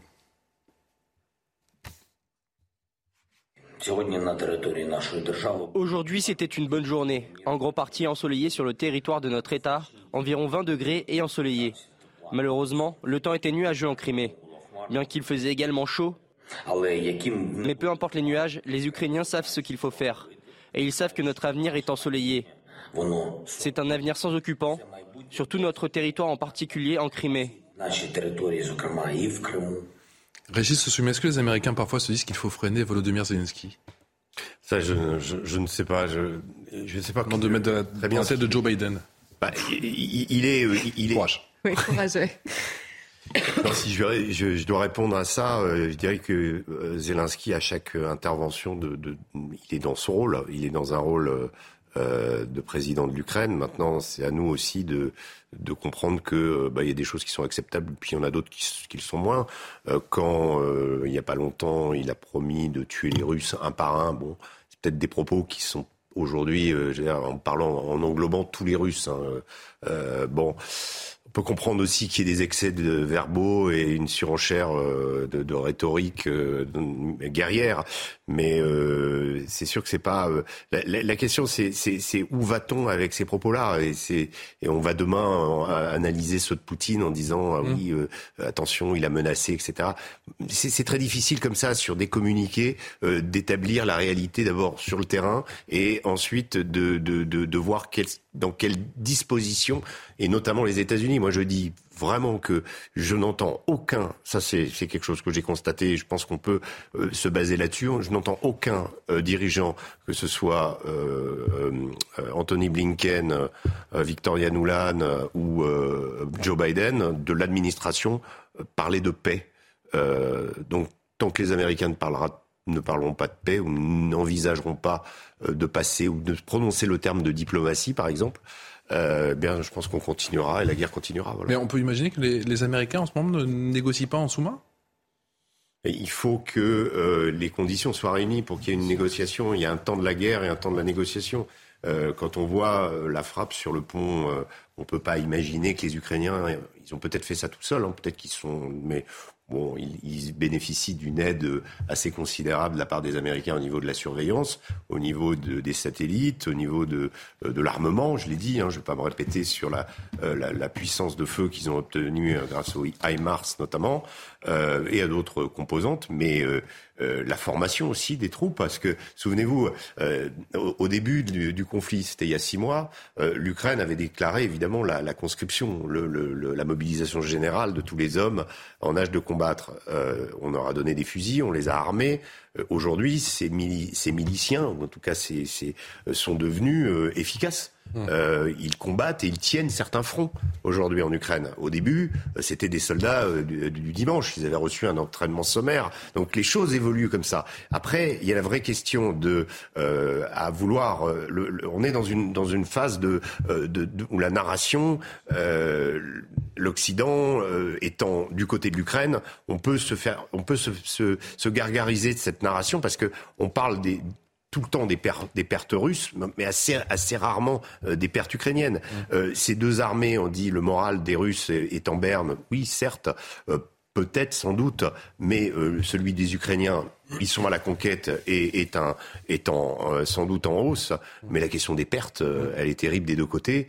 La question de l'usure, euh, la question du remplacement du matériel. il y a tout un tas de paramètres qui, dans un conflit de cette ampleur, on est avec 2000 km de front quand même, on est dans une guerre conventionnelle, une guerre classique, on n'est plus dans l'asymétrique, et il y a, y a, y a tous ces paramètres à prendre en compte pour savoir vers où on va, avec, je rajoute, et je, je me répète aussi, sur la question de, de, la saison, euh, euh le fameux général hiver.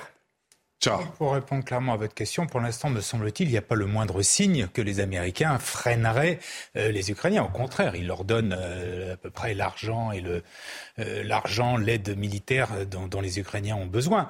Et pour l'instant, les. Oui, là-dessus, d'accord, mais j'imagine un petit peu leur tête, j'imagine un peu la tête euh, à la Maison-Blanche quand ils découvrent les images du. du oui, mais pour l'instant, il n'y a, aucun signe de ça. Pour l'instant, on est dans une phase véritablement de guerre, de contre-attaque des, des, Ukrainiens.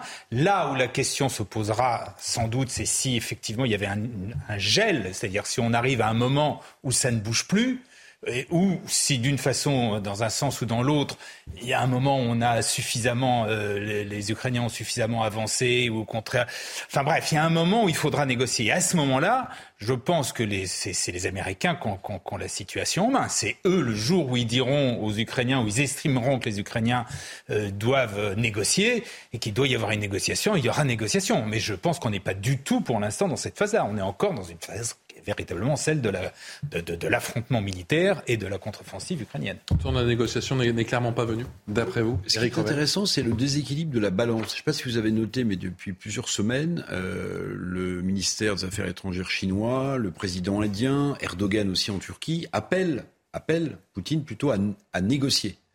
Du côté américain, on n'a pas du tout ce ah discours-là, effectivement, euh, vis-à-vis de Zelensky. Zelensky continue à réclamer de l'argent, à réclamer euh, des armes. Donc, je ne dis pas que le camp russe est prêt à négocier. Je dis qu'il y a une espèce de déséquilibre dans la balance de la négociation diplomatique. Alors, il faut reconnaître quand même que Emmanuel Macron, euh, au sommet euh, européen politique de Prague d'il y a trois jours, a appelé lui aussi au dialogue. Mais c'est comme toujours avec le chef de l'État, il y a toujours du en même temps. C'est-à-dire qu'il appelle au, au, dialogue, et c'est plutôt une bonne nouvelle, même si le poids de la France est évidemment limité sur cet échiquier euh, diplomatique-là, mais en même temps, il annonce la création d'un fonds spécial modeste, 100 hein, millions. Euh, on achète quelques canons César avec ça, mais guère plus. Et en même temps, il annonce en fait euh, qu'on va continuer à aider à fournir des armes à l'Ukraine. De toute façon, Vladimir Poutine tenant son Conseil de sécurité et de défense demain, j'imagine que les services diplomatiques du monde entier vont être évidemment par définition à l'écoute. Peut-être qu'ils savent déjà ce qu'il va dire, mais mm.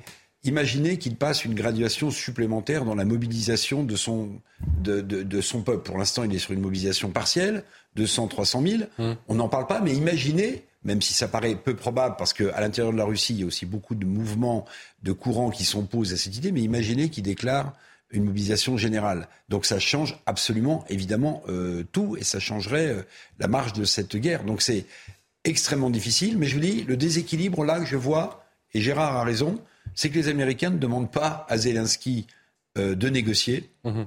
peut-être sûr, croit-il, de sa victoire, de sa puissance, de son avancée, alors que pour des raisons aussi économiques, la Chine par exemple, qui déploie ses nouvelles routes de la soie qui sortent à Odessa et qui a besoin, la Chine, que tout ça rentre dans l'ordre le plus vite possible, parce que dans la longue marche en avant pour euh, croquer l'économie occidentale et notamment américaine, la Chine a besoin que l'Ukraine soit en paix pour développer ces routes de la soie qui passent notamment par le port d'Odessa. Donc tout ça est sur la table, euh, et pour l'instant, bah, tout ça est en l'air. Charlotte? Mais sur la question de la diplomatie, là, en écoutant, euh, je me disais, par rapport à votre question, est-ce que les Américains, et on comprend dans les phrases et dans les commentaires de tout le monde que les Américains sont évidemment centraux dans ce conflit. Alors on dit évidemment, mais on peut comprendre du coup en parallèle à quel point le discours de Vladimir Poutine dans son opposition à l'Occident, c'est-à-dire aux États-Unis, euh, euh, résonne dans plusieurs endroits du monde qui se disent finalement n'importe quel conflit, vous pouvez le prendre où vous voulez sur la planète. À la fin, ça revient la question des négociations entre les mains des Américains. On comprend que le discours de Vladimir Poutine puisse être reçu ailleurs, et je pense que c'est là où l'Union européenne est quand même plus que décevante sur le terrain diplomatique avec ses très faibles moyens par rapport aux États-Unis.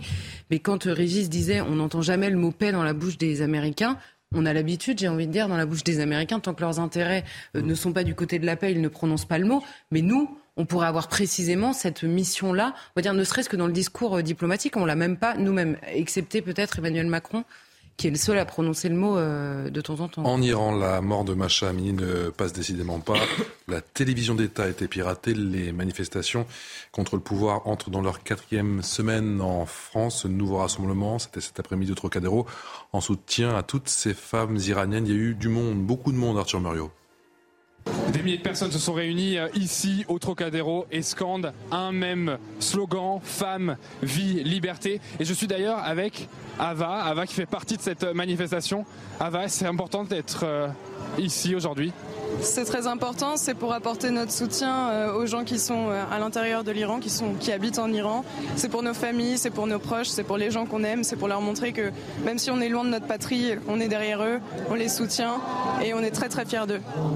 Et qu'est-ce que vous voulez en venant ici tout simplement?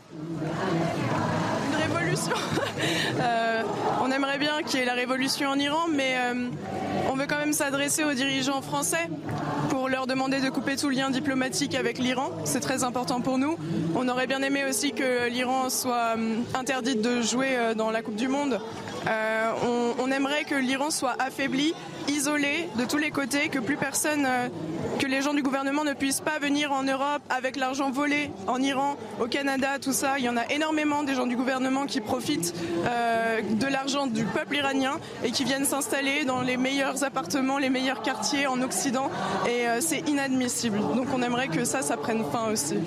Merci beaucoup, Ava. Et vous le voyez, comme Ava, il y a des milliers de personnes, des hommes, des femmes, des, Iraniens qui vivent en France, mais aussi des Français et des touristes qui sont venus apporter leur soutien aux femmes iraniennes. Merci, merci beaucoup, Arthur. Arthur Morio depuis le Trocadéro avec les images de Laurent Sélarié pour CNews, la chaîne de télévision d'État. A par ailleurs été brièvement piratée. C'était hier, regardez.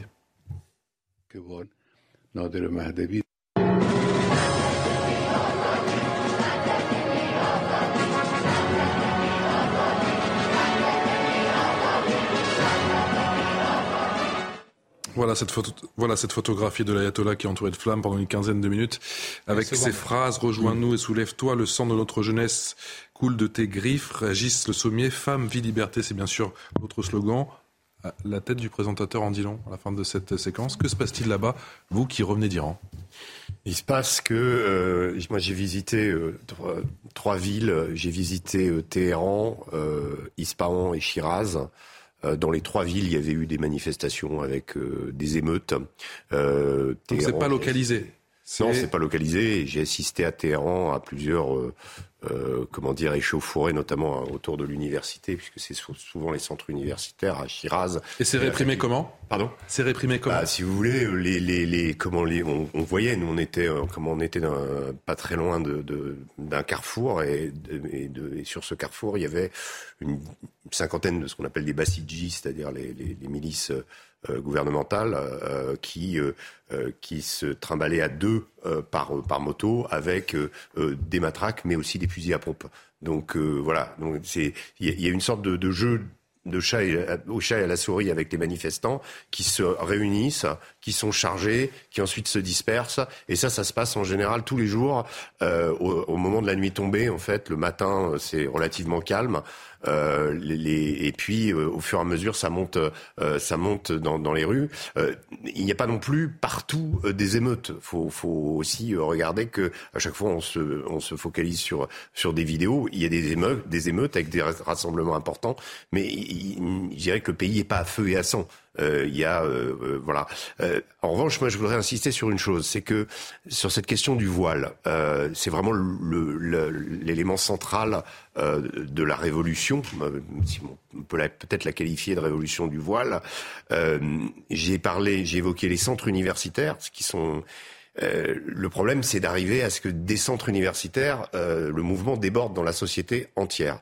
Et le mouvement, en réalité, ce que j'ai remarqué, ce que j'ai beaucoup discuté avec des Iraniennes, euh, certaines euh, ayant euh, des amis qui faisaient partie du mouvement, hésitant, certaines autres me disant bah, j'ai un, un, garçon, je ne peux pas me permettre de finir dans les, dans, dans les prisons du régime. donc il y a tout un tas de raisons pour supporter. Alors qu'est-ce qu'elles font? Elles font le hashtag euh, Assamini.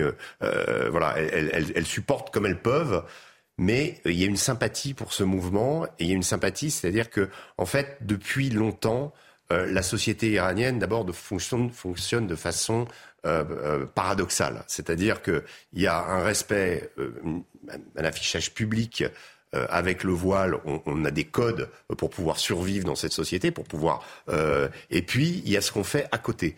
Et en réalité, ce que j'ai remarqué, c'est que cette révolution du voile, euh, elle a lieu progressivement. On voit le voile qui descend. C'est-à-dire, le voile est en train de tomber sur les épaules. Voilà. Il est en train de tomber sur les épaules parce que, euh, alors, il y a des rappels à l'ordre qui, en général, ont lieu à la mosquée. On vient vous dire, euh, ça je l'ai vu, on, vient, on vient dire à une femme, tiens, ton pantalon est trop court pour être à la mosquée.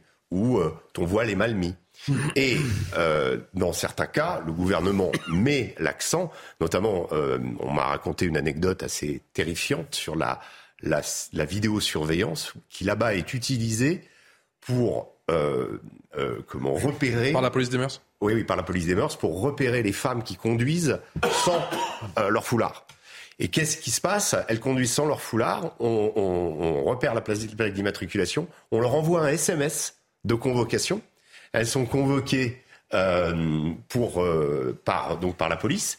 Euh, elles reçoivent la, première fois une mise mise en garde, etc. La deuxième fois, il y a un jugement au tribunal où c'est un mollah juge qui mmh. décide d'une amende. Ça ne va pas jusqu'à la prison, mais je peux vous dire que c'est assez dissuasif. Et c'est assez dissuasif parce que certaines jeunes comme ça, souvent les mères ensuite, par peur d'avoir d'avoir affaire aux autorités, parce que c'est ça la question. En Iran, c'est ne pas avoir affaire aux autorités. C'est ça ce qui se passe. Eh bien, vont dire à leur fille, remets ton voile. Voyez? Mmh.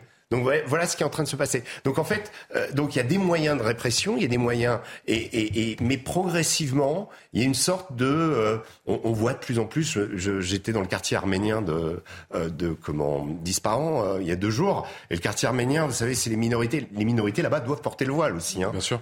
Les étrangers, tout le monde, doit, enfin toutes les femmes doivent porter le voile. Ben, on voit quand même un certain relâchement. On voit, son, on voit que on peut pas te surveiller tout le temps. Et à mon avis, et je conclus là-dessus, à mon avis si la révolution euh, se passe, si la révolution des femmes se passe en Iran, c'est cette révolution-là, c'est, elle, elle, va se faire petit à petit. Elle va, c'est vraiment une lame de fond, un mouvement de fond qui va faire que progressivement les femmes iraniennes, qui sont extrêmement modernes, extrêmement, euh, comment dire, déterminées, vont progressivement gagner plus que euh, des, des, comment, des émeutes autour des études, autour des. Très rapidement, s'il vous plaît. Charlotte. Non, mais moi j'ai juste une question sur l'ampleur. reste 30 secondes. L'ampleur réelle de, la participation populaire, on va dire, parce qu'il y a les manifestations. Vous parliez de sympathie dans la population. Est-ce qu'on a une idée de l'ampleur justement de cette sympathie? Euh, moi, moi, je pense que aujourd'hui, 62. Alors, il y a un, un, sondage. Alors, pareil, c'est très difficile de savoir exactement, mais en tout cas, il y a une grande majorité des femmes iraniennes qui aujourd'hui refusent le hijab. Le hijab, c'est-à-dire la tenue mm. islamique noire qui est censée être euh, euh, obligatoire. En réalité, ce qu'on remarque dans la rue, c'est que le hijab, il est porté à peu près par la moitié des femmes, on va dire. Les autres, elles sont habillées en jean, elles ont euh, comment, des, des, des, chemises amples, et elles ont ce fameux voile avec lequel elles jouent en permanence. Parfois, elles le mettent, parfois, elles l'enlèvent. Euh, voilà. Et, et c'est comme ça que ça va se faire. Voilà. Mais le, la, la, la, vraie question, le problème auquel est confronté le pouvoir iranien, c'est qu'aujourd'hui, bah, euh, il y a une diaspora énorme, et il y a, y, a y a un contact avec cette diaspora. Donc ils voient ce qui se passe en Occident. Mais je dis aussi une dernière chose aussi. Pardon. eh ben, Rapidement, Eric. Non, je voulais juste dire un, sur la Russie, avant le Conseil de sécurité de demain. Vous avez vu toutes ces alertes oui. Nombreuses frappes ukrainiennes sur le sol russe, donc les provinces annexées. Ça, c'est un sujet, je pense, pour Vladimir Poutine demain. Sur euh, non, moi j'en reviens un mot sur l'Iran oui. pour dire qu'il y a aussi une différence très importante, me semble-t-il, entre les villes et notamment les grandes villes oui, et les campagnes. Et c'est la même chose que vous retrouvez, c'est la même chose que vous retrouvez en Turquie, c'est la même chose que vous retrouvez en Russie. Euh, voilà, nous on regarde davantage les, les, les, les grandes villes, les, mmh. centres-villes, en oubliant que le pays c'est autre chose. Allez, c'est la fin. Je me fais encore taper sur les doigts. Merci à tous les quatre. On est extrêmement en retard. Tout de suite, ça se dispute. Excellente soirée.